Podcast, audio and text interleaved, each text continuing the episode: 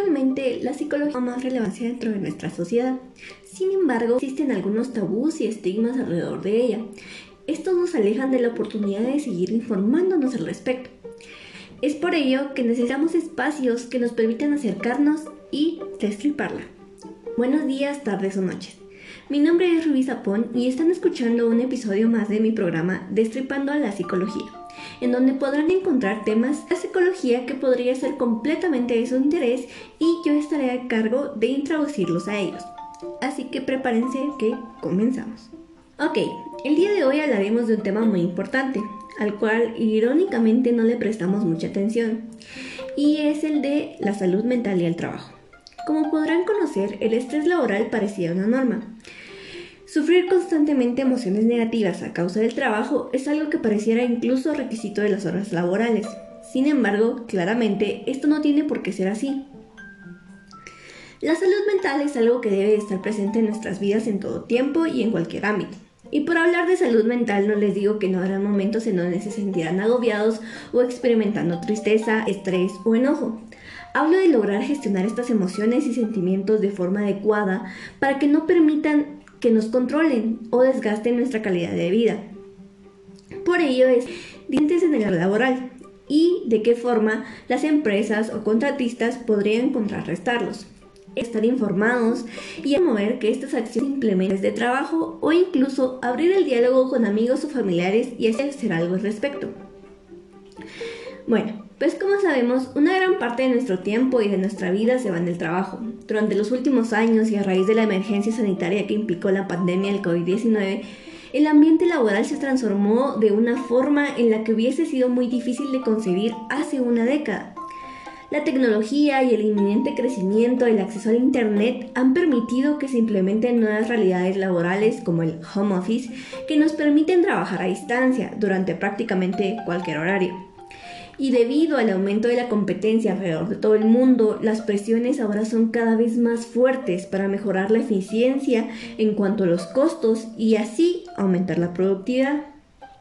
Sin duda esta transformación nos ha otorgado nuevas oportunidades para desarrollarnos profesionalmente, ampliar las redes profesionales y sobre todo para innovar. Sin embargo, la magnitud y la rapidez de estos cambios, junto a un entorno laboral al cual realmente no le interesa el bienestar emocional de las personas, pueden conducir a problemas físicos y sobre todo psicológicos. Por lo tanto, se estima que la pérdida de productividad relacionada a estos padecimientos psicológicos como la depresión y la ansiedad causan anualmente muchas pérdidas a la economía mundial, incluso pérdidas millonarias. Pero bueno, ¿qué son estos factores psicosociales que causan estrés y nos llevan a esta pérdida de productividad? Pues verán, estos factores son aquellas características del entorno laboral, como sus condiciones y organización, que llegan a afectar la salud de las personas por medio de distintos mecanismos psicológicos y fisiológicos a los que también se les llama estrés. Estos factores son demasiados y el estrés es únicamente el precursor de efectos muchísimo peores. Lo malo de todo esto es que la relación entre la organización del trabajo, estos factores y la salud de las personas no suele ser tan evidente como la vemos en otros factores de riesgo, como por ejemplo los biológicos o los físicos. Es más evidente ver a una persona que padece una enfermedad física a causa del trabajo que ver a una persona que padece de una enfermedad psicológica a causa de este estrés laboral. Pues como les dije, los, los temas de la organización del trabajo son más inespecíficos, ya que se expresan en el individuo como reacciones del estrés y se manifiestan a través de padecimientos emocionales como la ansiedad o la depresión. Incluso pueden llegar a manifestarse en problemas del tipo cognitivo como la incapacidad de concentración o la incapacidad de recordar cosas. También se pueden manifestar de forma conductual, como podría ser el abuso de sustancias o conductas violentas dentro del área de trabajo. Y pues, como los mencioné anteriormente, también físicos, como una enfermedad física, algún daño físico que haya sufrido durante las horas de trabajo. Y bueno, pues en este momento es hora de enumerar dichos factores psicosociales. En primer lugar tenemos las cargas de trabajo excesivas. Como podrán notar y como les dije, en los últimos años esto ha sido un problema gravísimo. Eh, pues debido al home office, los jefes piensan que debido a que su personal se encuentra en la comodidad de su casa, entre comillas, claramente, y que ellos no están supervisándolos constantemente y viendo de qué forma desarrollan su trabajo, pues ellos les aumentan la carga laboral. Y esta carga laboral se puede evidenciar a través de tareas que no son específicamente del puesto u horas de trabajo extra que pues no son remuneradas. Sin embargo, se exigen y si no se cumplen, se pone en riesgo el puesto de la persona. En segundo lugar, tenemos las exigencias contradictorias y falta de claridad de las funciones del puesto. Esto tiene que ver con lo anterior también. Eh, y pues la, la relación directa va con la organización del trabajo ya que cuando esta organización no se da de forma adecuada no, o no hay un diseño adecuado de los puestos de trabajo y no existen objetivos concretos para estos puestos de trabajo por parte de los encargados, de los coordinadores o de los jefes, los puestos laborales tienden a ser más inespecíficos y esto llega a causar ansiedad y estrés en los empleados porque no hay organización. Entonces, en un ambiente desorganizado, comúnmente nuestra reacción natural es estresarnos porque no sabemos bien qué es lo que vamos a realizar. En tercer lugar, tenemos la falta de participación en la toma de decisiones que afectan al trabajador y falta de influencia en el modo en el que se lleva a cabo el trabajo. Es decir, los coordinadores, los jefes, las empresas no se involucran, no se involucran en decisiones que sean en pro del beneficio de sus empleados. Y pues esto puede llegar a causar muchas muchos efectos negativos como podría ser el bajo rendimiento o la falta de productividad por estos empleados, ya que no se toman decisiones a favor de su bienestar. En cuarto lugar tenemos la gestión deficiente de los cambios organizativos o inseguridad en el empleo. Pues esta inseguridad nace de la mala gestión de cambios, ya que las personas no tienen certeza de permanecer en un trabajo y eh, de un día a otro se ejercen cambios que los afectan negativamente y que pueden poner en riesgo sus puestos. Entonces, claramente esto genera emociones negativas en los empleados porque hay una incertidumbre, hay una inseguridad de qué forma sus jefes van a realizar cambios en su ámbito laboral. Entonces, claramente causan muchos efectos negativos en la estabilidad emocional de una persona que está trabajando. En quinto lugar tenemos la comunicación ineficaz, falta de apoyo por parte de la dirección o los compañeros. Esto significa que las relaciones de trabajo son hostiles y no existe ningún tipo de interés por mantener relaciones laborales eficaces y asertivas. Dentro de un trabajo es muy importante, eh, pues, estar en equipo. Es muy importante relacionarse con las personas para ayudarse, para conocer cómo la están pasando, si están bien, si están mal, sobre todo por parte de los jefes. Deberían de involucrarse más en el bienestar emocional de sus empleados y preocuparse más por ello. Y por último, y uno de los más graves, es el acoso psicológico y sexual o violencia ejercido por terceros. Pues esto es algo que se ve por todos lados. Más de alguna vez nos hemos encontrado con un amigo o conocido que ha sufrido algún tipo de violencia por sus compañeros o por sus jefes.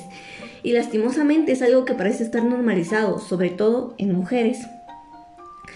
Hace poco hubo un, un escándalo o una relevancia de una noticia sobre una empresa de videojuegos llamada Activision Blizzard.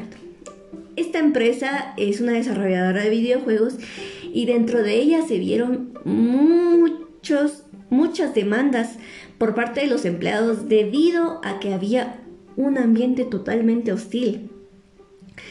Las relaciones eran violentas por parte de los mismos empleados y de los jefes y las que sufrían las consecuencias eran las mujeres. A ellas se les acosaba constantemente y constantemente también habían muchas repercusiones dentro psicológicas dentro de los empleados. Uno de ellos incluso llegó al suicidio por estar en este ambiente tan hostil de trabajo.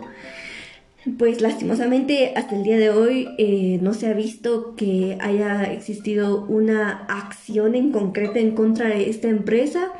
Eh, el estado de California en Estados Unidos los demandó por todas estas denuncias por parte de los empleados y pues este caso de, del empleado que se quitó la vida y no se han visto acciones la empresa sigue ahí, eh, van a cambiar de director al parecer, pero ahí sigue y es algo que está muy normalizado y es algo que podemos ver prácticamente en cualquier lado, no, no solo en Estados Unidos, sino que en Guatemala es algo prácticamente normal. Pero bueno, ¿cómo podemos contrarrestarlo, o bueno, cómo los, los directivos pueden contrarrestar eh, estos factores o cómo los mismos empleados pueden hacerlo.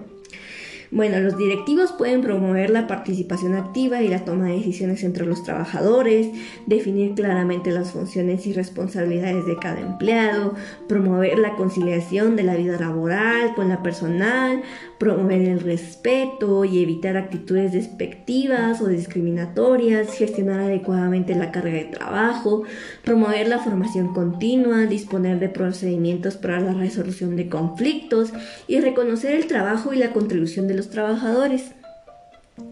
Es muy importante que los directivos puedan ejercer todas estas acciones, no únicamente dejarlas en teoría, porque pues como siempre miramos en las empresas, siempre están como comprometidos con nuestros empleados, comprometidos con tu bienestar, comprometidos con el bienestar de nuestros empleados. Sin embargo, las acciones no se ven. Entonces es importante que los directivos no dejen únicamente en doctrina todas estas formas de contrarrestar eh, los, el estrés y los padecimientos psicológicos en, sus empleados, sino que deben de realmente tomar acciones, comprometerse y cumplirlas. Por otro lado, eh, pues los empleados pueden promover su propia salud mental a través de pequeñas acciones como tomarse descansos durante el día laboral, eh, 10 minutos bastarán para sentirte un poco más aliviado del, agobio, eh, tomar una caminata corta y hablar con un compañero sobre algo no relacionado con el trabajo, alejarse de la situación, de situaciones estresantes cuando, cuando pues, se presenten, establecer razones para uno mismo y los demás, no esperar la perfección, conversar con su jefe inmediato sobre sus necesidades emocionales, establecer redes de apoyo en la misma empresa y aceptar pues los beneficios que ellos les brindan, si les brindan alguno de ellos. Y pues bueno, en conclusión, son demasiados los factores psicosociales que llegan a afectar nuestra salud mental y además nuestro rendimiento laboral.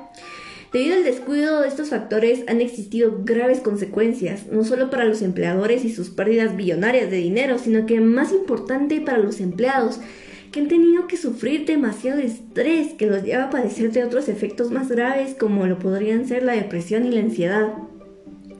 Es por ello que surge la necesidad de que los empleadores promuevan acciones que permitan el correcto desempeño de sus trabajadores y no únicamente a nivel profesional, sino que también a nivel, a nivel emocional y psicológico ya que empleados felices brindan resultados mejores y por lo tanto todos se sienten beneficiados de ello. Así que esto fue todo por hoy. Recuerda que las emociones expresadas, las emociones las emociones no expresadas nunca mueren, se quedan en tu cuerpo en forma de enfermedades. Por eso, informarse y conocerse más. Esta fue Destripando la Psicología. Nos escuchamos en la próxima.